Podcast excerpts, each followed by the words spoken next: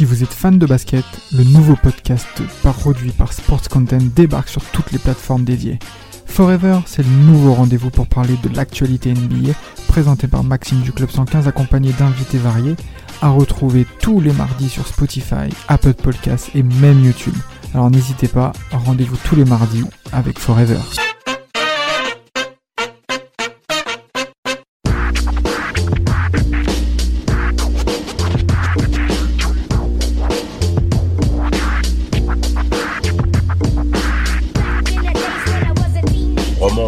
Des gros joueurs avec une force, une explosivité, une, une attractivité surtout. Euh, là, on parle de dunker. hein. On est clairement sur le dunker. Là, c'est pas sur les mecs qui parlent fort, qui bougent beaucoup. Non. Mais on a, on a affaire concrètement à des aigles. Je dirais même que c'est, moi pour moi, c'est deux styles différents. Il y en a un qui est vraiment qui dunk pour euh, ass- se- asseoir sa domination, et il y en a un qui est vraiment dans, dans l'esthétisme. Pour moi, hein, pour moi, de, de ma fenêtre, de ma fenêtre, il y en a un qui veut vraiment envoyer un message à quelqu'un quand il dunk dessus, et l'autre qui est vraiment dans, comme tu as dit, le divertissement, euh, vraiment t'en mettre plein les yeux. Ah, c'est vrai, c'est vrai. Non, mais il a raison. hein. Ils n'ont pas la même expression du dunk. Hein. Ils voient pas le, le dunk comme Ouais. la, la même façon. Bah, en plus, Jason Richardson, il a, il, a, il a joué pour Golden State. Là-bas, c'est le show. Ouais. On s'en fout de la domination. C'est le show qu'on veut voir. Et, euh, et ouais, hein, c'est, on va parler de, de deux mecs qui, qui doivent être très très forts au gainage. hein. Vraiment des mecs au gainage, ils doivent être euh, très solides hein, pour, pour, pour claquer des dunks comme ils, comme ils ont fait. Leur changement de, Ouais. leur changement de sens dans les airs, etc. Non, pff, du gainage. Ah, euh, Ah non, bien Ouais. gainé. Et concrètement, en parlant de ça, les highlights qu'on va vous diffuser, très chers auditeurs, notamment aux plus jeunes et hein, euh, dont on parle, hein, parce que Tim Duncan revient sur le, sur le basketball de notre enfance en NBA. Et ce soir, on va traiter Jason Richardson, alias Jerich. Et de l'autre côté, un joueur emblématique des années 90, Sean Kemp. The, the Rain Man. Et même The Rain Man avec la pluie de, de Seattle. Mais euh, le parcours de ces deux individus a été vraiment très différent, disparate. Alors, on va rapidement conclure ça. Sean a une plus grande, bien entendu, euh, figure, une plus grande carrière que, Jason Richardson, bien entendu. Mais, euh, mais concrètement, en termes, ça se bagarre au niveau athlétique. Et on peut rapidement rentrer sur le sujet, messieurs, par rapport à ça, sur ces deux, sur ces deux joueurs. Alors moi, si je te disais franchement, pour moi, dans le jeu, je prends, je choisis clairement Sean Kemp parce que vraiment, psychologiquement, je pense qu'avec ses dunks, il avait quand même cette, euh, cette capacité à démoraliser l'adversaire, à vraiment lui faire lâcher prise. Donc moi, en termes de jeu, je préfère Sean Kemp, honnêtement. Après, franchement, si on aime le spectacle, si on aime voir des, des dunks spectaculaires, des dunks auxquels on n'aurait jamais pensé, ben, on choisit Jason Richardson parce que vraiment, il avait une créativité, euh, une, une explosivité que peu de personnes encore euh, arrivent à challenger. Donc, euh, franchement, voilà. Pour moi, c'est comme ça que je le vois. Plus Sean Kemp pour le- l'efficacité dans le jeu, parce qu'il avait vraiment. euh, il prenait l'ascendant sur toi en faisant des dunks. C'était Mhm. pas juste un dunk pour dunker, c'était vraiment pour humilier ou te faire comprendre que tu pouvais rien faire en vrai. Exact. c'est ça un peu, quoi. Mais, tu sais, mais d'ailleurs, on va, on, va, rentrer dans le cadre de ses carrières. Tu as beaucoup de joueurs de l'effectif des Sonics, notamment, je crois que c'était Casey Jones qui s'expri- qui s'exprimait là-dessus, et euh, qui disait euh, quand Sean Kemp euh, démarre dans la peinture et qui va dans le panier avec le ballon, vaut mieux ne pas te trouver dans le passage. Ça peut être très, très, très, très compliqué. De toute manière, bah, tiens, allons-y déjà, messieurs, pour attaquer déjà leur partie childhood. Euh, par rapport à, à, à Sean Kemp, euh, enfance difficile, des parents qui divorcent très rapidement, euh, enfant d'Indiana, hein, Rafik, on voit directement le parcours déjà comme de la plupart des joueurs NBA issus de la communauté Ouais. noire qui est déjà pas facile. Ouais, bien sûr, bien sûr, c'est un. Je vais pas dire que c'est un, un, un parcours basique pour un joueur NBA afro-américain, mais c'est vrai que c'est quelque chose qu'on voit beaucoup dans, dans cette période. Un, un joueur qui, euh, qui est élevé uniquement par, par, par la maman. Il y a aussi une autre figure importante dans sa jeunesse, c'est euh, celle de, de sa grande sœur, qui va, euh, qui va lui donner un peu ce goût euh, à, à la compétition parce que ça, il avait, il avait une grande sœur qui était très sportive Ouais. et, et qui aimait bien l'affronter en duel. Donc, ça lui a permis de, de gagner cet esprit de compétition et aussi en confiance. Et euh, cette confiance euh, va lui va, va beaucoup l'aider bah, dans, dans, sa jeunesse et notamment en high school où il sera très très très performant. il va attirer, il va commencer à attirer le l'œil de, bah, de, du très célèbre euh, Sonny Vaccaro hein, dans cette période Sonny Vaccaro tu avais moins de 18 ans et que tu étais, connu il, il, toquait à ta porte hein. ah, et, bah, pas de problème pour ça ah, mais, mais, c'est, mais Sonny Vaccaro est, est, une personne hein, qui est, euh, c'est un, très très bon businessman. Hein. Le mec, il a, il a compris euh, très très rapidement euh, à quel point il fallait recruter les, les, les, les, joueurs très, rapi très rapidement hein, pour, pour, pour, faire des sous. Nike, Reebok et tout, ils peuvent lui dire ah merci. Ah oui, totalement. Bien totalement. Sûr, bien sûr, bien sûr. il, va, il va à Kentucky. Mm-hmm. il va, il va pas à Indiana, enfant d'Indiana, il va pas à l'université d'Indiana, mais il va à celle de Kentucky mais il ne fera, il fera zéro, il ne, restera pas là-bas bah, euh, pour à cause de, son très bas score au SAT. Mhm. Euh, voilà, c'est là quand même, c'est euh, Kentucky, c'est l'excellence académique.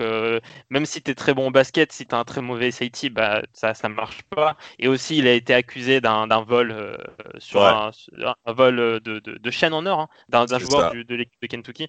Ouais, mais je pense que comme le disait Rafik au début du podcast, je pense que déjà il partait avec un malus euh, clairement, je pense qu'il n'y avait pas déjà de cadre pour euh, au niveau de la discipline ou quoi que ce soit. Et je pense que, comme l'a dit Rafik, on a beaucoup de, de, stéréotypes de, de, ce genre de, joueurs où euh, il n'y a pas réellement de discipline et un peu c'est un peu la débrouillardise, c'est-à-dire qu'on essaie de, s'en sortir, mais c'est toujours le cas aux États-Unis, c'est-à-dire que c'est difficile, donc on essaie de trouver les moyens pour mettre les sous dans sa poche. Donc après, il y a des moyens, ils sont pas très, pas très, pas très catholiques, et je pense que pour son cas, il y a beaucoup, beaucoup de choses comme ça. Après, malheureusement, euh, c'est dommage parce que c'est quand même une personne qui, je pense, a des capacités excellentes et je pense qu'on le verra par la suite. Mais ça, ça pose des bases un peu friables pour tout ce qui est euh, mentalité, euh, cohésion avec les personnes, tout ça. Donc, voilà. Mais mm. ça, fait, ça fait partie de son charme, mais cette imprévisibilité, en effet, va lui causer du tort. De l'autre côté, mm. on a Jason Richardson, enfant de Michigan, hein, qui a grandi à, et qui est amené à Seguinno dans, dans le Michigan, justement, qui est, qui est, une terre de basket, hein, comme euh, Indiana, euh, à l'instar de, de, de, de, Sean Kemp. Alors, tu as euh, Jason Richardson qui va concrètement passer ses classes avec Arthur High School en 99. Euh, monsieur va rapidement euh, obtenir des faveurs hein, du, du, McDonald's High School All-American dans sa dernière année, donc ce qui signifie que c'est l'un des grands joueurs, l'un des, des, grands prospects du pays. Et il va intégrer en effet les, les, les Spartiates de, de, de, Michigan avec euh, pour coach Tom Izzo. concrètement, sa première saison qui gagnera avec le titre NCAA 2000 il n'est pas titulaire à part entière. C'est souvent le cas, notamment pour les freshmen en NBA. De toute manière, on fera un épisode là-dessus sur le monde de la draft, le monde de l'université en NBA. Et croyez-moi, c'est extrêmement difficile. Franchement, c'est un milieu qui est impitoyable, comme Dallas. Mais euh, en tout cas, sachez-le que vous allez euh, vraiment vous regaler. En tout cas, on, va tout donner pour ça. En tout cas, par rapport à Jason Richardson, c'est au cours de sa deuxième année, avec notamment de certains coéquipiers qu'on verra en NBA, Martin Clays et surtout MOP, Maurice Peterson. N'est-ce pas, pour le Tu te souviens de ce monsieur? Il y a des embrouilles avec euh, Vince tout Carter. Le avec tout le monde. Lui, c'était vraiment le, le, le, ah, roublard de service. Ah, ce, monsieur, mais, mais, mais, mais, c'est incroyable, hein, vraiment, mais une peste. Et euh, en tout cas, euh, Jason Richardson fera une très très bonne carrière universitaire avec ce titre en 2000, c'est que tout le monde ne gagnera pas. Et il sera drafté euh, en cinquième position de la draft 2001 et non 2000 en déplaise à, Samuel. La draft 2001 qui sera même intéressante. Est-ce que vous, avez des idées par rapport aux joueurs draftés en 2001 là, par rapport à... Parce que moi je me souviens de cette draft là, c'était plutôt pas mal. Hein. Il y avait quand même des bah, sacrés quand même. Hein déjà, ça commence qu'avec des pivots, qu'avec des gros gaillards. Kwame ah, Brown, Tyson Chandler, Eddie Curry, Pau Gasol. Bon, ah Kwame Brown, hein, euh, premier choix de, la, cette draft 2001. Oh là là, quel draft de merde. Enfin, non, non, pardon, quel individu, enfin, quel joueur pété, vraiment. non, mais non, mais mentalement, il était, mentalement, il était pas fort. Donc, c'est vrai que pour le coup, malheureusement, il est tombé dans la mauvaise équipe. parce que. Et de l'autre côté, t'as MJ c'est incroyable. Ce monsieur, on l'a bat comme, comme un agneau à la boucherie. C'est bon, enfin bref, peu importe, c'est pas le sujet. Euh, euh, il y avait euh, quand même, il y avait quand même de sacrés gars dans, la draft. Il y a Zach Randolph. non, mais vraiment. Johnny Parker. Joe Johnson. Voilà. Des mecs, Gasol. Non, c'est une belle draft. C'est une belle draft. Dans l'ensemble, c'est plutôt pas mal. Tyson Chandler qui s'est bien rattrapé après un début de carrière chaotique du côté des Bulls, où t'as euh, qui a essayé de faire des, des, conneries avec ses Bulls. Enfin bref, peu importe. C'est pas le sujet. Revenons à nos euh, deux joueurs athlétiques. Alors Sean Kemp, lui, donc, ne va pas faire l'université. Il va essayer d'aller dans le Texas pour se rattraper, mais la saison est déjà lancée. Donc il s'inscrit pour la draft 1989. Et cette fameuse draft-là, euh, bon, Sean Kemp a, en effet, comme vous l'avez dit, est sur le coup des faits divers avec cette fameuse chaîne, mais les Sonics, ainsi que plusieurs autres franchises, ont l'œil sur lui, et il est drafté assez, euh, euh, assez haut quand même, hein. Hein. Parce qu'il y avait les Lakers sur le coup, je crois aussi. Oui, bah, il est drafté 17, en 17e position. Il avait déjà une très belle réputation grâce à ses, années en high school. Et euh, donc, il s'entraînait souvent avec, euh, avec les Lakers. Euh, il, utilisait les infrastructures, etc. Il, comment, il découvrait le monde de la NBA.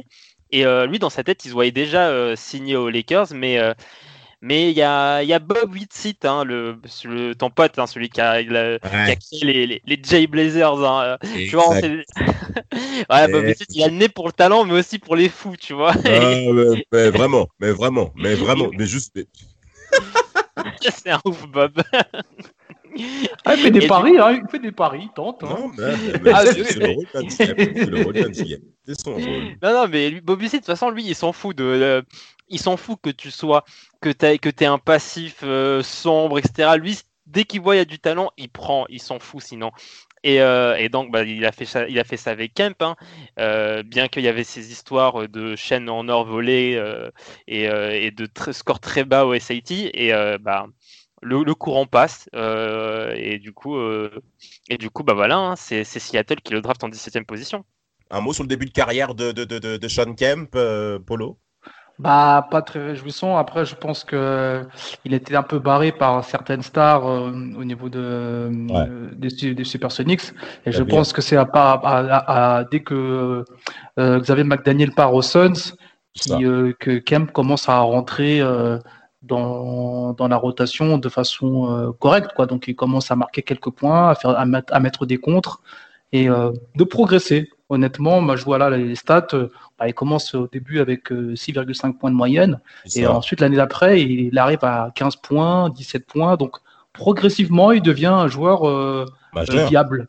Mais déjà, même la première saison est pas mal, hein, parce qu'il fait du 14, 14 minutes en moyenne au cours de la première saison, et il a 6 points par, par game en sortant du banc plus 4 bons, ce qui est déjà pour moi intéressant pour, euh, pour un rookie. Et, ensuite, il y a l'explosion, quoi. Bon, le trophée MIP n'était pas donné, mais concrètement, plus 9 de différentiel, c'est exceptionnel, concrètement, quel que soit le secteur d'activité, hein, très cher auditeur.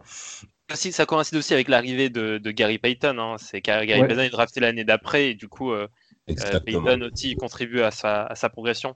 Ben, regardez, je vais vous parler de ça justement par le nom de Xavier Madaniel. Il, fait, il, y a il, y a un match contre les Knicks. Il y a une bagarre qui éclate entre Charles Oakley et euh, Xavier Daniel. Évidemment, hein, Charles Oakley, la bagarre, il n'y a pas de problème avec ça. Et il avait 19 ans, il avait 19 ans euh, le, euh, en ce temps-là, donc c'était sa saison rookie. Euh, et t'as euh, Sean Kemp qui est impressionné parce que Xavier Daniel est expulsé, forcément. Il va voir Sean Kemp et il engueule. Il dit à Sean Kemp Ouais, toi, va la rentrer dedans. Les Knicks font les malins, mais va la rentrer dedans. T'as le physique pour et tout. Et Sean Kemp est impressionné. Donc il rentre sur le terrain. Et c'est justement là où il fait un dunk incroyable sur la tête des, défenseurs des Knicks. Je vous rappelle qu'à l'époque, Knicks 490, ça ne rigolait pas en défense concrètement. Aujourd'hui, même si Tom Thibodeau fait un très bon travail, euh, et, concrètement, tout change à la tête de Sean Kemp. Et c'est à partir de là qui devient euh, concrètement à l'image enfin de la grande ligue où c'est l'image marquante où il va devenir le dunker qu'on connaît euh, Polo au cours, des, au cours des, des Ah oui, oui, mais comme je t'ai dit, hein, comme je t'ai dit, je pense que dans les années 90 c'était le sinon le plus gros dunker dans les matchs et dans, dans, les moments chauds, si tu donnes la balle à Sean Kemp, tu sais qu'il va te mettre un Thomas sale sur la tête. Ça, c'est, il n'y a, y a, pas, y a, y a pas de mystère. Donc c'est vrai que je pense qu'il a pris goût à ça. Il, il je pense qu'il a compris que ça, ça avait un ascendant quand même sur l'adversaire. Et euh, il l'a utilisé à, à bon escient euh, avec les Sonics. Oh, et de quelle manière? De l'autre côté, Jason Richardson, tu penses quoi du début de carrière, euh, Rafik? Il y a des choses à dire hein, sur le ah papa là. Non, mais Richardson, il, a, il, commence très très fort sa carrière. Hein. Euh, déjà, bah, bah, il est drafté, euh, bah, il est drafté en cinquième position euh, et il arrive, bah, il arrive dans, dans, une équipe de Golden State où, où il, va, il va pouvoir bien s'exprimer offensivement, notamment avec deux armes qu'il utilisera beaucoup, le 3 points et les, et les dunks. Et, et bah, en fait, il montre, direct, il montre dès ses premières années qu'il est très très fort euh, près du cercle et il est un très bon shooter à trois points. Et, euh, et ça, c'est assez surprenant parce que il n'y avait pas ce genre de profil à cette époque où c'était soit tu étais un bon shooter à trois points ou soit tu étais très très bon euh, sous, sous, sous, le panier. Et bah lui, il avait, euh, il avait, il avait ces deux qualités. Et je me dis, bah, oulala, oulala, Richardson, aujourd'hui, il ferait des dégâts. Par contre, il est quand même assez moyen au niveau des lancers francs pour un joueur au poste arrière qui a en plus un rôle offensif. les pourcentages sont pas très intéressants, mais malheureusement, Golden State ne gagne pas, Polo. Golden State n'est pas sur la carte. Aujourd'hui, on parle de Stephen Curry et Clay Thompson à gogo, mais Golden State début 2000, Jason Richardson, c'est compliqué au niveau collectif avec Mike Levy Jr. Exactement. Mais après, on va dire que ils ont, traversé le désert avant de devenir les rois du pétrole. Mais c'est vrai que pendant ces années-là, c'était un peu la disette. Et je pense que bah, il en a aussi profité parce que pour être aussi offensif, ça veut dire qu'il avait souvent le ballon et qu'il pouvait euh, shooter à, au, à, comme il voulait. Quoi. Donc, c'est un mal pour un bien. C'est-à-dire que même si l'équipe ne fonctionnait pas bien, ça lui a permis aussi de, de se montrer. Exactement. Bon, après, les pourcentages de shoot ne sont pas si intéressant que ça pour Jason Richard, 42%, 41%, 43%, 44%, ça devient un peu mieux au fur et à mesure des années. Mm. Mais Rafik, revenons, revenons à l'essentiel. Jason Richardson a littéralement écrasé le concours de dunk. Slam dunk contest. Qu'est-ce qui s'est passé? Là, ah, préparez vos oreilles. Ah mais euh, il, a, il a vraiment tout donné au, concours de dunk et, et, je reviens sur ce que disait Paul en, euh, au, au, début de ce podcast. Richardson, il utilisait le dunk euh, comme, euh, comme une expression de, créativité, d'un art, et lui, c'était des les moulins à vent, mais qui fait ça les moulins à vent Les, euh, il, montait, et vraiment, il, gardait le ballon très très bas, vraiment très très bas, et d'un coup il a remonté, et c'était, bah, ça faisait des dégâts. Hein. ça faisait des dégâts et, après on connaît les Américains hein. dès que dès que ça dès que t'entends le bruit de l'arceau ils sont là ils sautent dans tous les sens c'est le show c'est et, euh, et ouais, il a été, bah, il a été couronné bah, de, bah, de, de, deux titres de, de concours de dunk. Hein. Ouais, bah, à défaut de, de, gagner des, des, des titres. Euh, euh, d'être performant. Ouais, bah voilà, il a. Performant collectivement.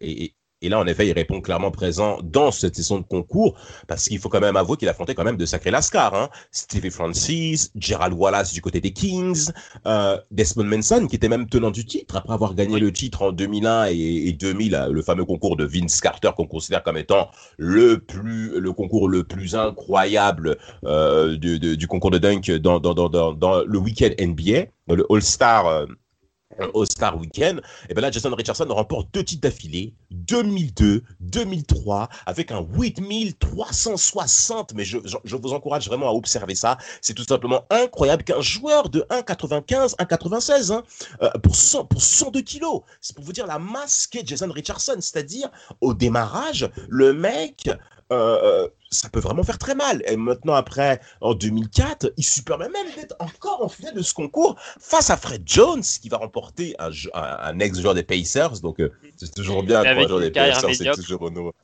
le problème, c'est qu'il n'avait pas, il, avait pas, il avait pas de foot, Fred Jones. le problème, c'est vraiment ça. Et même moi, j'étais surpris qu'on a revu les matchs dont, par rapport au podcast sur la, la, fameuse série entre les Pistons et, et Indiana. Euh, il, il, a, il y a quelques matchs où il a quelques exploits, où il, met quelques shoots, mhm. mais on sait que c'est pas une menace. On sait que c'est un gros, un gros dunker.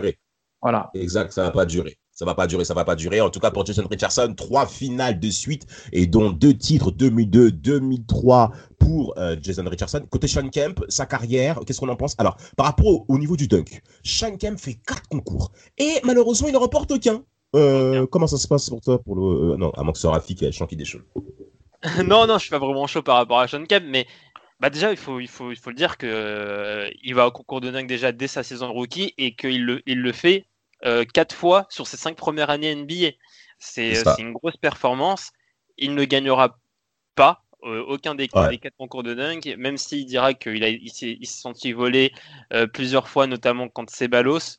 Et C'est bah, ouais, bah, je pense que c'est le, concours de dunk, c'est pas uniquement de la, de la puissance, c'est aussi, euh, c'est aussi euh, une créativité à montrer. C'est en fait, on veut, on veut que tu divertisses les gens. On veut pas un dunk puissant. Je, ne pense pas que ça puisse divertir les, les, gens autant avec, avec des, des avec des, des bandeaux, des voitures, des trucs, tu vois, du bling bling. Il faut, il faut, il faut faire, il faut du bling bling. Et je pense pas que Sean Kemp avait ça en lui. Non. Il, il, avait, il avait pas. Tu vois, c'est, c'est pas dans, c'est pas un réflexe pour lui d'être dans le bling bling. Tu vois, par contre, tu vois des mecs comme, comme euh, Aaron Gordon euh, et Blake Griffin euh, aujourd'hui, oh bah, eux, le dunk pour eux c'est bling bling, tu vois. Eux ils ont, ils ont, ils ont aucun mal à mettre une voiture de, en dessous du, du panier, tu vois. Ah, Kem, ça lui viendrait jamais à l'esprit.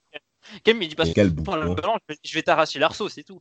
Ah, c'est ça, c'est Kem, c'est la domination. C'est la domination, c'est-à-dire quand il dunk, c'est la domination. C'est-à-dire que c'est lui le patron. Ben, au-delà, au-delà du concours de dunk, la carrière de Sean Kemp côté Seattle est plutôt, euh, plutôt très intéressante. Concrètement, ça a été l'un des intérieurs les plus dominants des années 90, à l'instar de Charles Barkley, de Carmalone et bien entendu d'Akim Olajuwon, avec plusieurs confrontations en playoff. Euh, moi, j'ai énuméré certains points par rapport à Sean Kemp, hein, c'est-à-dire en 92, il sort les Warriors avec un dunk qu'il fait sur Leinster euh, dans la peinture, et d'ailleurs même lui fait une série de pointages du doigt parce qu'il veut exprimer la frustration qu'il a. il y a aussi ah un, dunk, il y a un autre dunk sur Chris Gatling où il le dunk vraiment sauvagement dessus. Et t'as Chris Gatling il, il, fait il lui serre la main en mode jouer bien ouais mais, vous, mais vous savez que Sean Kemp était même heureux. Après il était même honoré. Ah bravo c'est très rare qu'un mec vienne te checker en plein match mais le dunk était magnifique. Il me régale. Non mais vraiment vraiment vraiment. Je, je, c'est rare de voir ça en NBA donc il faut quand même honorer ça par rapport à Gatling. Euh, en 93 il faut une finale de conférence Ouest face aux Suns de Phoenix ou avec un Charles Barkley stratosphérique, euh, dira même hein, que Sean Kemp était clairement, euh, euh, énorme. Concrètement, il était énorme, il était la future image de l'NBA. Concrètement, ça allait tout exploser lors de cette finale de conférence Ouest où Charles Barkley était même MVP en titre. Michael Jordan va également être très impressionné par Sean Kemp et il dira quelque chose d'important, MJ, Sa Majesté. Il mentionnera que lorsque Sean Kemp commencera à se canaliser, ça va devenir une tuerie et personne ne pourra l'arrêter. N'est-ce pas, Polo? Exactement. Je pense que lui-même, euh, enfin, Jordan, c'était quand même un vicieux. Il aimait aussi de la domination, donc il savait que si cet homme euh, devenait euh, prenait le contrôle sur son, sur son côté un peu impétueux, il pourrait faire très mal, très très très mal. Malheureusement, on sait comment ça a fini et je pense que c'est pour tous les amateurs de, de basket et de, de basket viril. Euh, malheureusement, ça, ça, a très mal fini et euh, ce, qui est, ce, qui est, ce qui est vraiment dommage parce que c'est quelqu'un qui nous a régalé pendant toutes ces années euh, au, au, Seattle Supersonics. Le Sonic Boom, hein, Rafik. Exactement. Ouais, mais en tout cas, moi, j'avais, j'ai beaucoup aimé ces finales, ces, ces, finales NBA contre contre les, les Bulls, où pour moi, il était le meilleur, il était le meilleur Sonics. Euh, mhm. Oui, c'était le meilleur joueur Sonic. Hein. Et mhm. euh, parce que Gary Payton était, euh, était bien muselé par, par Ron Harper. Et, vraiment, bah, Kemp était le, le, le, seul scoreur régulier de, de Seattle parce que Schrempf, il ratait tout. et, vraiment, mi-distance. Je me rappelle, je crois, les Game 1, Game 2, il, il, il était joueur à des 10 sur 12 au shoot, des trucs comme ça, hein, mais vraiment. Et en plus, c'était Rodman qui défendait sur lui, hein, c'était pas n'importe qui. Hein. C'est ça, c'est ça, c'est pour vous dire à tel point le niveau qu'avait ce joueur. Euh, cette finale 96, on consacre même un podcast, hein, très cher auditeur. Franchement, encore une fois, vous allez vous divertir au travers de ce podcast, passer un très bon moment sur cette finale de sur cette finale NBA 96 Bulls Sonics. Euh, après, Sean Kemp, ça se passe pas trop bien au niveau du transfert. Euh, euh Qu'est-ce que vous voulez dire un mot avant d'envisager la fin de carrière et de basculer sur Jason Richardson? Comment ça se passe par rapport à Sean Kemp? Vous avez des idées par rapport à, au niveau salarial, je crois. Hein? C'est un peu compliqué. Bah, hein? ah, il est, euh, bah, il, s'est mis, euh, il est rentré en guerre avec l'organisation parce qu'il jugeait certains mouvements euh, très qui, qui allaient à l'encontre de la continuité de, des Sonics hein, qui sortaient d'une finale NBA euh, parce que les Sonics avaient, euh, avaient décidé de, de, se passer de, de Brikowski, euh, de Askew et, et Ervin Johnson. Bon, moi je me rappelle de la, la finale 96, c'est pas trois joueurs qui ont, qui ont, qui ont, qui ont fait quelque chose dans ces, dans ces finales. Hein. Askew il jouait pas du tout. Brikowski, à part à part rentrer dans le jeu de Rodman, il n'a pas vraiment été d'une grande importance, hein, même si des fois il a, il a porté un peu. Et Ervin Johnson, à part, il a joué le game 1 un peu, le game 2 un peu, après on l'a plus vu. Hein. Et bon, je trouve ça dommage qu'il qu'il est parti bah, qu'il est parti au clash juste pour des joueurs comme ça. Enfin, c'est pour moi, je comprends que l'envie de garder la continuité, mais pour moi, c'est. Ouais, mais je, moi, je pense que c'est surtout la signature de Jim McVillain qui l'a, qui lui a fait péter les plombs. Le, contrat super juteux qu'ils offrent à ce, type-là, alors que on n'arrive pas, lui-même, il n'arrive pas à avoir ce type de contrat. Ah, mais il l'aura, il l'aura, il l'aura euh, quelques mois après, quelques jours, quelques mois après, il aura un, contrat plus que juteux. 107 millions de dollars sur 7 ans. Alors, euh, Jim McVillain recevra 35 millions de dollars sur 5 ans. Euh, Gary Payton avait signé aussi son contrat, donc il restait plus trop de place au niveau de la masse salariale. Donc, Sean Kemp se doutait bien du fait qu'on allait le trader, et en effet, il sera tradé aux Cavs, où il sera, il continuera à être performant, il fera les playoffs 80 98, mais euh, en effet, ça commence à devenir très, très, très compliqué pour Sean Kemp au niveau de sa fin de sa carrière. Euh, côté Jason Richardson, après des années moroses au niveau des résultats côté, euh, côté Warriors, ce qui se passe, c'est que enfin, il y a la saison 2007, on, on réserve même un podcast, hein, We Believe, où ils vont devenir vraiment une attraction incroyable en NBA. bon, certes, au niveau des stats, il sera à 16 points par match, mais il évoluera avec des joueurs intéressants, Baron Davis, Al Harrington, Stephen Jackson, Captain Jackson, Monta Ellis, Monta, non, vraiment. Et Andri Briedrins, qui était concrètement Jason Richardson, on peut le dire, il aurait pu s'adapter à la NBA d'aujourd'hui, hein, euh, Polo. Oui, oui, je pense qu'il avait, si euh, il avait été encore en bonne santé, il aurait pu, parce que comme disait Rafik au début, ben, shoot à trois points, il fait le spectacle. Donc je pense qu'il correspond totalement à ce que la Ligue veut proposer en termes de, de divertissement, totalement. Totalement. Et euh, en fait, il a aussi des, il a des hauts pourcentages à 3 points. Il, fera une carrière aux alentours de 40%. Euh, et, euh, et, aussi 37%, voilà. Et, et, et, aussi, il a des très très hauts pourcentages au shoot sous le, sous le panier. Et ah, aujourd'hui, en NBA, il faut être très très bon sous le panier et, et derrière la ligne à 3 points pourcentages, le pourcentage mi-distance ne, ne, ne, veut, ne, veut, plus rien dire aujourd'hui. Et donc, c'est pour ça que. Malheureusement. oui, c'est pour ça qu'aujourd'hui, enfin, moi je pense que oui, Jason Richardson dans, dans la NBA d'aujourd'hui, il serait, il serait, il, serait très demandé. Hein, il serait, et surtout, si, si, euh, il s'il avait une meilleure défense, s'il avait décidé d'améliorer sa défense, il serait très, très, très, euh, genre, ce serait un, un, J, un J Crowder plus, plus, plus. Justement, en parlant de ça, euh, alors bon, Jay Crowder, non, parce que je trouve que Jason Richardson maîtrise mieux le ballon que Jay Crowder quand même, hein, s'il te plaît. Et, oui, il y a d'autres free and qui, qui peuvent venir en tête, ou genre un Covington ou des trucs comme ça. Genre, je le vois plus dans, dans, ce, dans un free and plus plus plus. Je le vois pas non plus euh, un oh, franchise player aujourd'hui. Il sera pas, non, il sera pas un franchise player. Bah, ça, c'est sûr que non. En tout cas, Jason Richardson fera quand même une très très belle performance, hormis le cas de Charlotte, où, au niveau du scoring, ça va plutôt bien se passer. Mais c'est surtout au Suns de Phoenix, où il va arriver en finale de conférence Ouest, une très belle finale euh, face aux, Lakers de Los Angeles. Euh, euh malheureusement, euh, il sera, euh, bah, il va continuer au Phoenix assez longtemps. Il y aura une affaire avec Steve Nash, avec sa femme, soi-disant. Bon, on, parle au conditionnel, hein, hein, parce que aussi Sean Kemp, c'est pas mal. Hein. On parle du côté de Sean Kemp parce qu'il a eu euh, six enfants avec non euh, sept enfants avec six femmes différentes. Ok? c'est pas quatre, c'est six? Mais non, mais, mais, c'est la même chose, franchement. Euh, si c'est pas 6, ça peut être 4. Qu'est-ce qu'on va dire T'as raison, c'est la même chose. Celui-là, je, suis en train de dire que c'est pas 4, mais non, c'est grave déjà 4.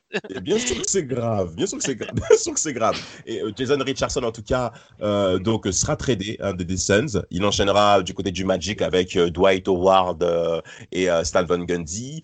sans réussite, hein, bien entendu, du côté du Magic avec le trade de Dwight Howard par la suite. Et, et Maintenant, parlons d'un point important. Les blessures. Polo, comment ça se passe? Parce que ces mecs-là sont très forts athlétiquement. Avant de terminer ce podcast, j'aimerais qu'on puisse rebondir sur la condition physique. Alors ça, c'est malheureusement, enfin pour tous ceux qui jouent au basket, pour les auditeurs, on va dire que ceux qui le font euh, usent rapidement leur organisme. Et ça, il faut vraiment le préciser, parce que faire des dunks, comme le disait en rigolant au début du podcast Rafik, euh, au niveau du gainage, au niveau de, de la charge, faire des dunks, sauter, retomber, ça épuise rapidement les organismes. Et pour eux, on va pas se mentir, hein, c'est le genou et le dos.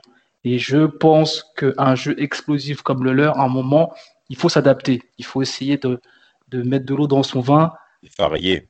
Et travailler le shoot, travailler d'autres aspects du jeu qui permettent de durer dans le temps. Et tous ceux qui ont duré dans le temps, hein, on a fait un podcast là dernièrement sur, euh, sur euh, Indiana et sur Détroit. Je pense que des gars comme Rip Hamilton, ils n'ont pas besoin de dunker, mais ils ont un arsenal offensif qui leur permet d'être dans le temps efficace, pas euh, conserver leur santé sans que ça soit préjudiciable pour eux.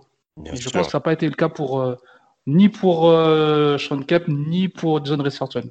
Bah bien sûr, hein, de toute façon, le, leur, style de jeu est très traumatisant pour un corps humain. Hein. ça va au-delà des, euh, des, physiques, euh, du physique d'un humain. Euh, et, c'est vrai que ça, bah, Richardson à, la fin de sa carrière, le genou, le genou, le genou. Ouais. Mais je trouve quand même c'est un miraculé Richardson parce que pour moi il a quand même pas mal de saisons NBA. Hein, vraiment, il aurait pu prendre plus cher hein, en termes oui 14. Hein, avec son style de jeu, il aurait pu en faire 8. Euh, genre s'il en avait fait 8, bah j'aurais j'aurais compris. Mais là pour moi 14, il, il est quand même assez miraculé.